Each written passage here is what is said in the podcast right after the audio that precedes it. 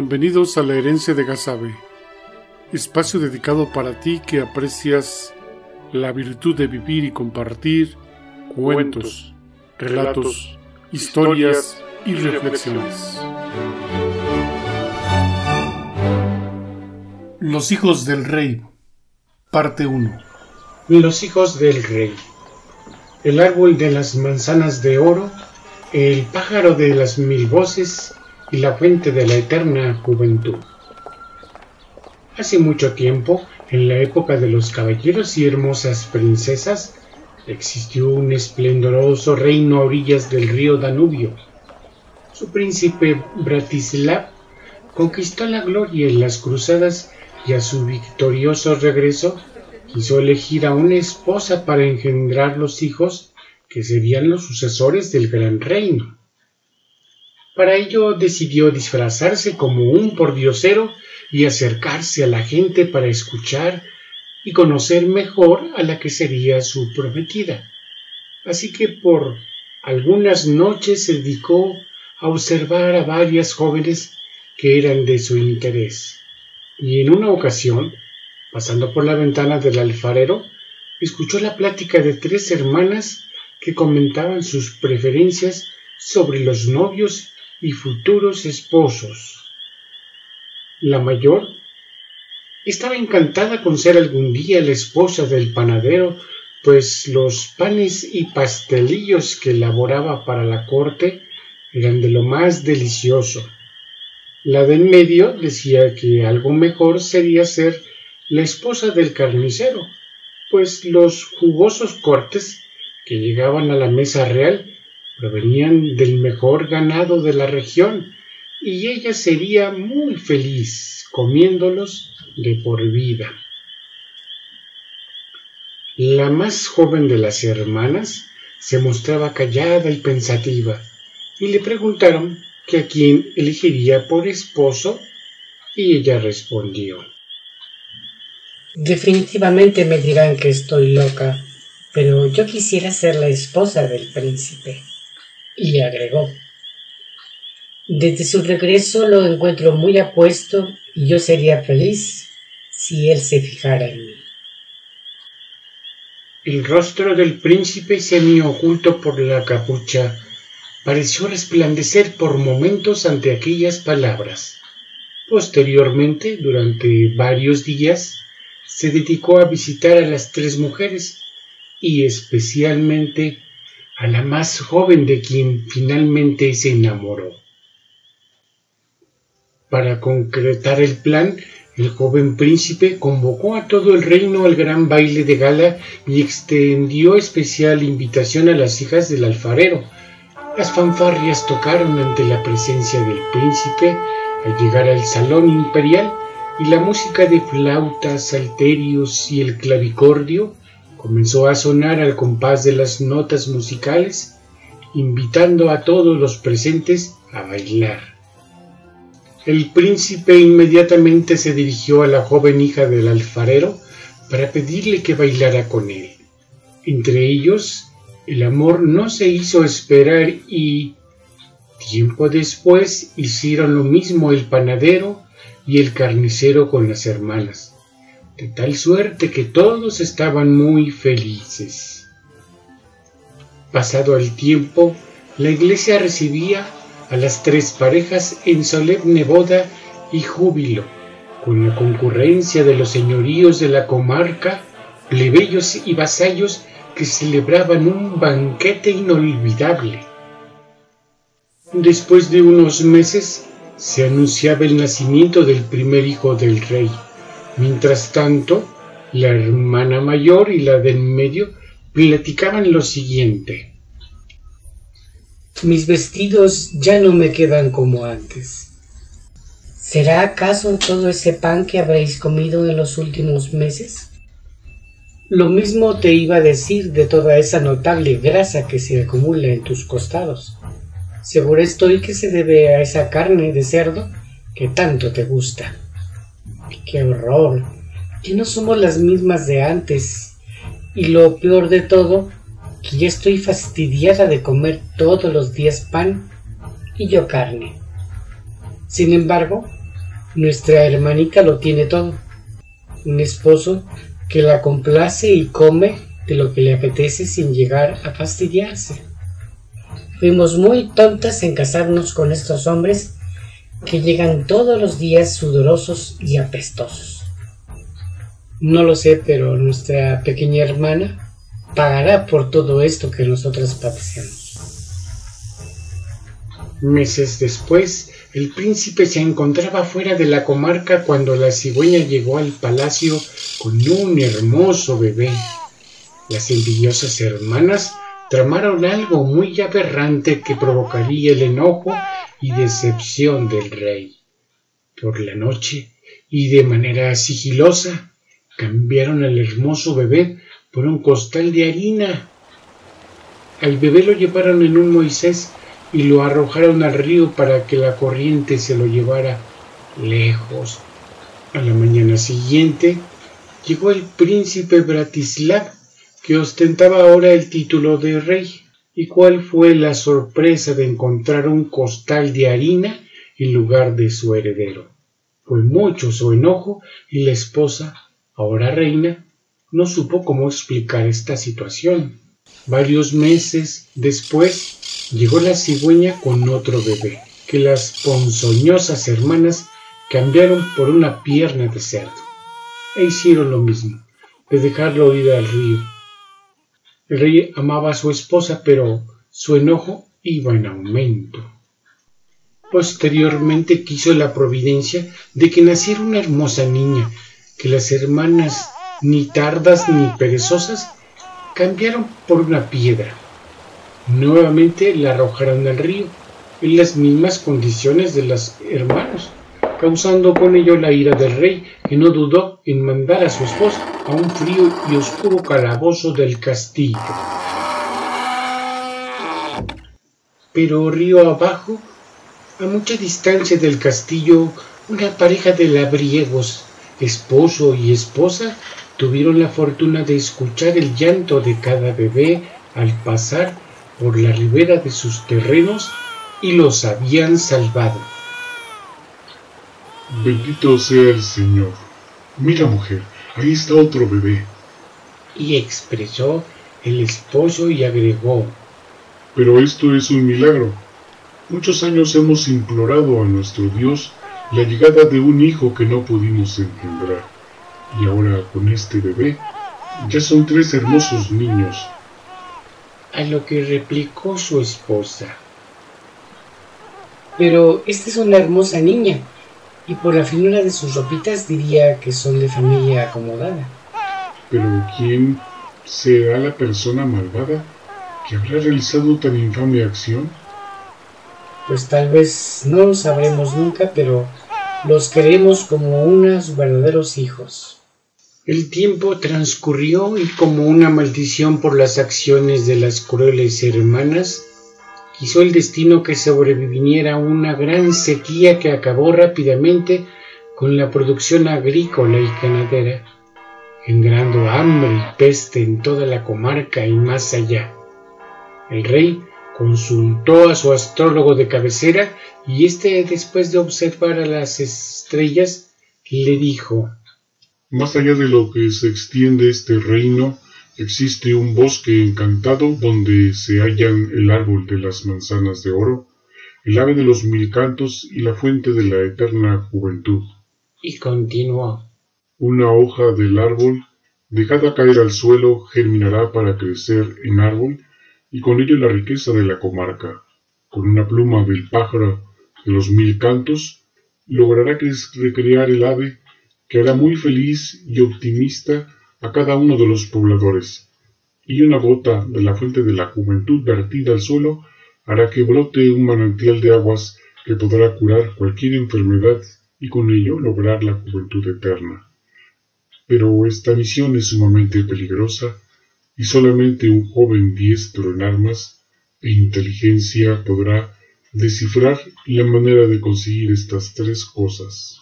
Historia original de Esperanza Meneses Orozco, adaptación de Luis Eduardo Arriola Meneses.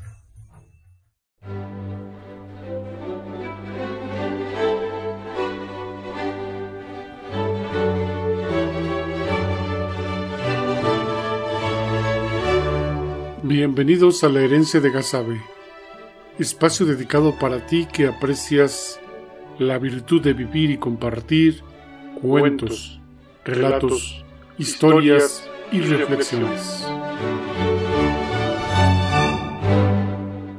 Los hijos del rey, parte 2. La pobre reina seguía encadenada en aquel frío y húmedo calabozo, compartiendo la hogaza de pan con las ratas hambrientas que trataban de quitárselo. El rey encanecido no hallaba consuelo ante tal calamidad de su reino, y un buen día decidió salir de su corcel para hacer un recorrido río abajo para encontrar a alguien que tuviera la osadía de conseguir las tres cosas dichas por el astrólogo. Quiso la Buenaventura llegar hasta el laborío de aquella pareja de labriegos que sin imaginar habían criado a los hijos del rey. Para esto los jóvenes hijos se habían educado aprendiendo diferentes oficios, eran excelentes deportistas, montando a caballo, en tiro de arco, muy hábiles con la lanza y la espada. El rey fue recibido con mucha hospitalidad y los humildes esposos presentaron a sus hijos ante el Señor. Ya eran unos jóvenes fuertes y apuestos. No se diga la pequeña hija, que era una señorita muy guapa. El rey al verlos quedó muy impresionado porque sus caras le resultaban muy familiares y no tenían parecido con los padres. Justo estaba en estos pensamientos cuando fue interrumpido por el viejo labriego con esta pregunta. Díganos, señor, ¿en qué puede ayudarle estos humildes siervos?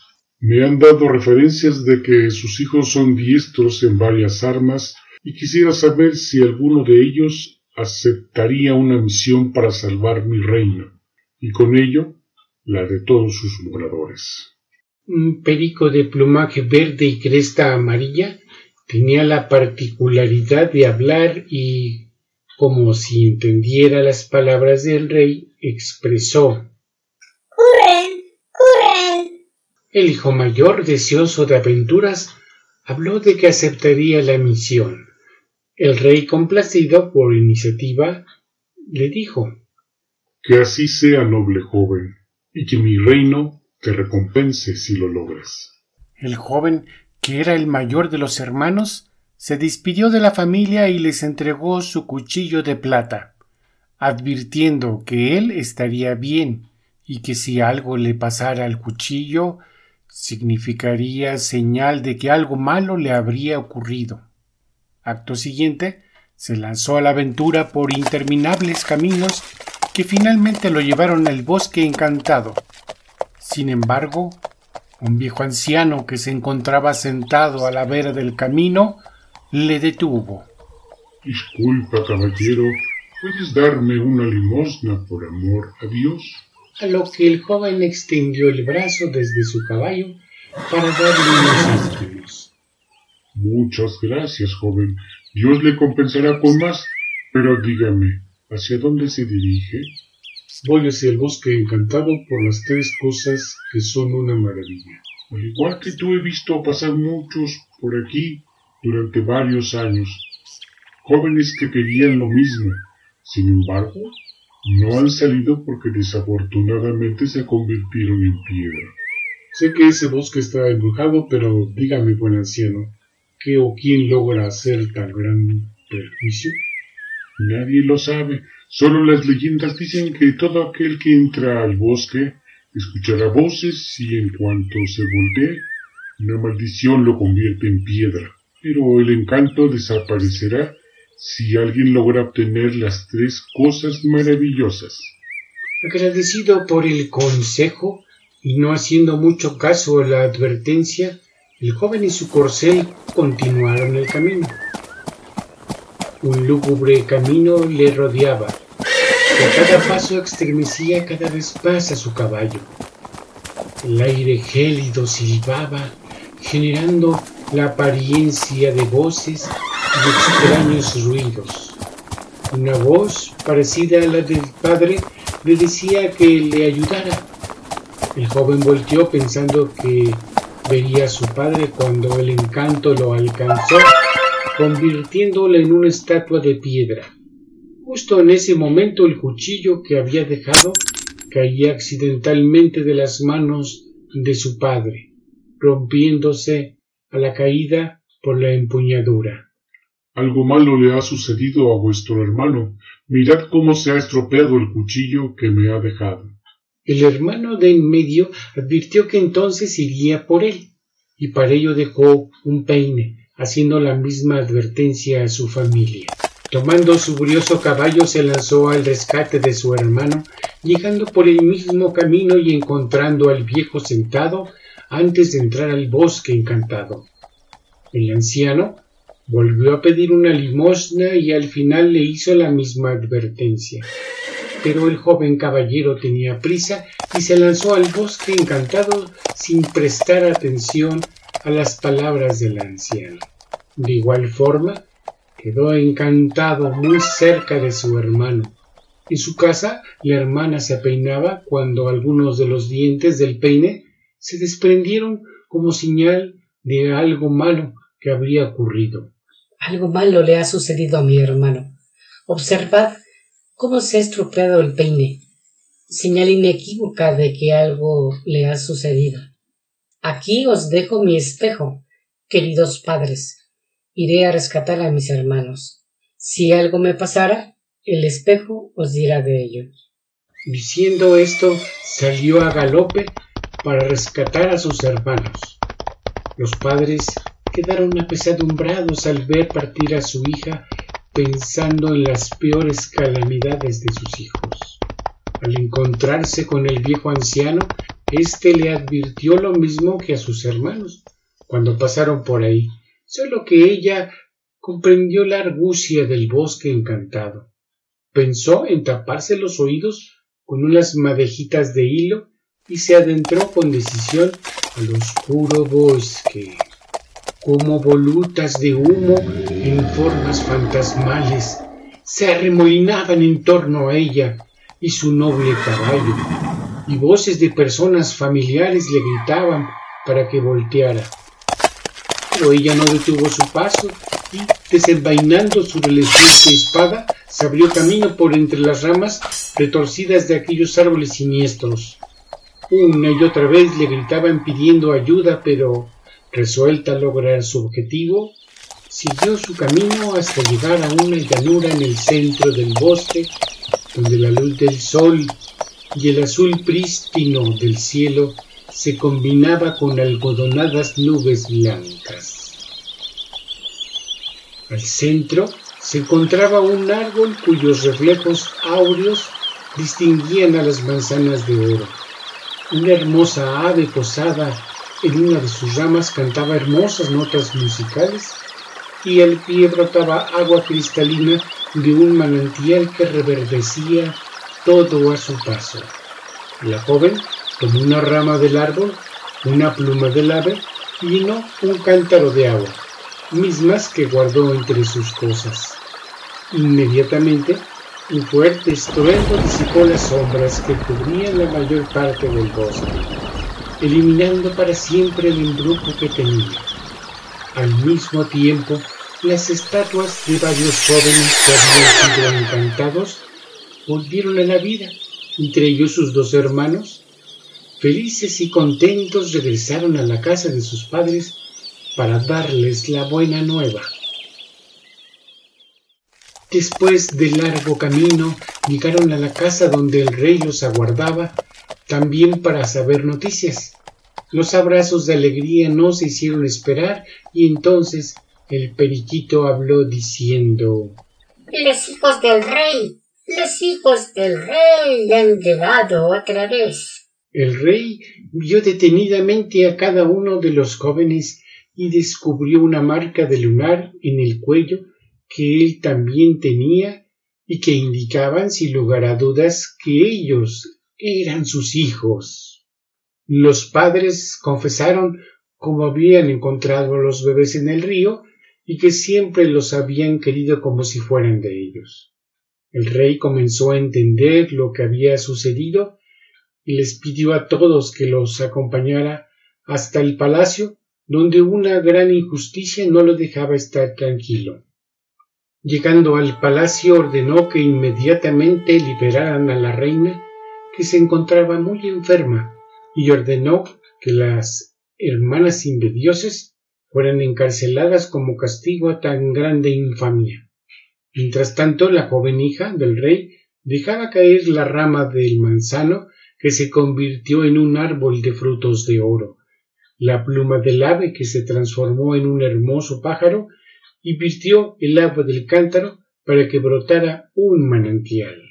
El rey pidió a los jóvenes que le acercaran el agua del manantial para darle de beber a la reina, y después de beberla recuperó su salud inmediatamente.